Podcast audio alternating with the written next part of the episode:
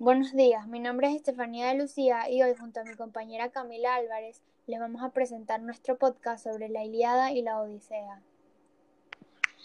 Los tipos de narradores de la Ilíada son omnisciente, indirecto, libre y de la Odisea, omnisciente, indirecto, libre, protagonista. Los personajes principales de la Ilíada son Aquiles, París, Héctor y Menelao y los secundarios son Patroclo y Criseida. Los personajes principales de la Odisea son Telemaco, Odiseo y Penélope, y los secundarios son Poseidón, Calipso, Atenea, Polifemo y Menelao. Espacio físico y psicológico. El espacio físico de la Ilíada es Troya y sus alrededores, y su espacio psicológico es que se desarrolló en un espacio de guerra. El espacio físico de la Odisea es tipográfico, y a que los personajes principales se encuentran en un movimiento y el espacio psicológico en este caso no es permanente, es en largos periodos, ya que cambia en seco de sentimientos, aunque también existe un espacio general. Alteraciones temporales en la Odisea. Es analepsis. Nombre y explique dos referentes simbológicos presentados en la Ilíada. Conflicto.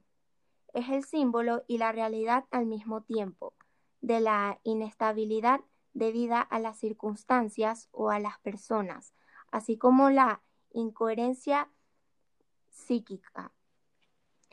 Nombre y explique dos referentes simbológicos presentados en la Odisea. Características. Avance principalmente progresivo.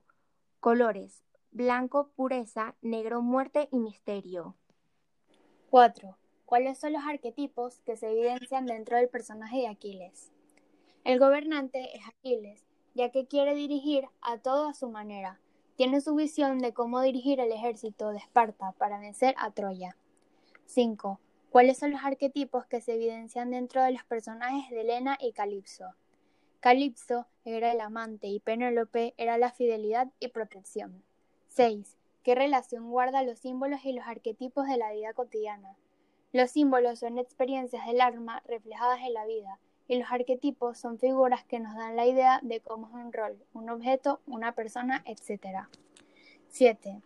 Mensaje final que promueva la lectura.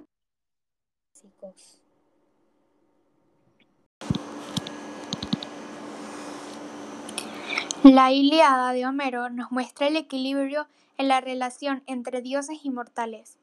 Esto es por las creencias de su cosmología y de cómo los dioses del Olimpo intervinieron para el autor en los sucesos del conflicto de, de Troya. La Odisea nos muestra un camino espiritual para hallar nuestra alma, nuestra capacidad de amar y reencontrarnos con nosotros mismos.